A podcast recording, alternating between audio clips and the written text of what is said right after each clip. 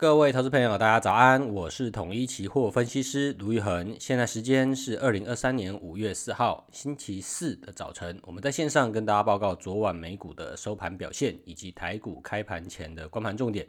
我们先看美股，昨天美股四大指数是收黑的，啊，道琼中场下跌两百七十点，或者零点八个 percent，收在三万三千四百一十四点二四，标普下跌二十八点八三点。或是负零点七个 percent 啊，收在四千零九十点七五。纳斯达克下跌五十五点一八，呃，负零点四六个 percent 啊，收在一万两千零二十五点三三。费城半导体下跌三十九点四八点，或一点三二趴，收在两千九百五十七点三七。昨天晚上的下跌是来自于联准会的一个会后声明跟鲍尔的记者会的影响。昨天晚上啊，FOMC 公布他们那个利率决议，那升息一码是利率水平呢达到五到五点二五的这个区间，啊，这个区间呢也是二零零七年以来的一个最高水平，跟呃在金融海啸之前啊几乎是一致的，也就是之前在这个五点二五的区间呢就已经呃足够紧缩了。那值得注意的是，他们在会后声明里面删除了额外政策紧缩可能是适当的这样的措辞哦，所以市场上认为。呃，他们把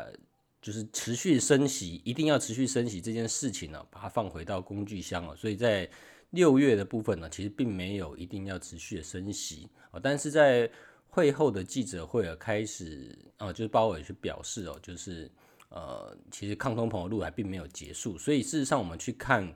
市场在这件事情结束之后呢，呃，认为的这个 Fed Watch 的一个利率的。观察，现在认为六月不升息的几率应该还是有八十六点七个 percent 了，就是几乎确定六月是不会再升息了哦。然后甚至开始认为，呃，降息的几率有可能从原本预期的九月提高到七月。那这边是市场认为啊，但是鲍尔他在记者会表示了，其实今呃还不会这么快的去实施降息啊，甚至在今年应该是不会。应该是不会降息的。那除了鲍尔的一个会后声明以外，那其实在昨天晚上公布的经济数据哦，呃，这个 ADP 的新增就新增就业是二十九点六万人，是比预期来的大的。所以礼拜五我们有非农的数据，也要去持续的关注，因为鲍尔的这样子的一个记者会所表示的状况，就是接下来可能还是要看经济数据的一个发展表现啊。但是因为低基期的时间已经慢慢过去了。所以，如果说就业市场还是相当的火热，然后五月十号有 CPI 要公布，如果 CPI 开始回升的话，那我觉得市场在接下来呃认定要降息的这样子的预期，跟鲍尔的一个呃谈话所发表的联总会的一个预期是有所落差，这个落差呢可能会在接下来去做一个收敛。所以昨天晚上，呃，台股的夜盘呢是一度往上攻击，但是呢，在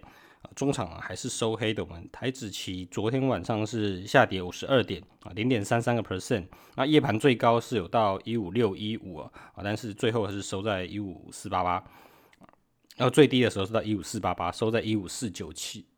啊，所以其实，在对于夜盘的部分啊，其实压力也是蛮大的哦。但是我们来看一下在。呃，外资在夜盘的一个操作，在筹码的部分，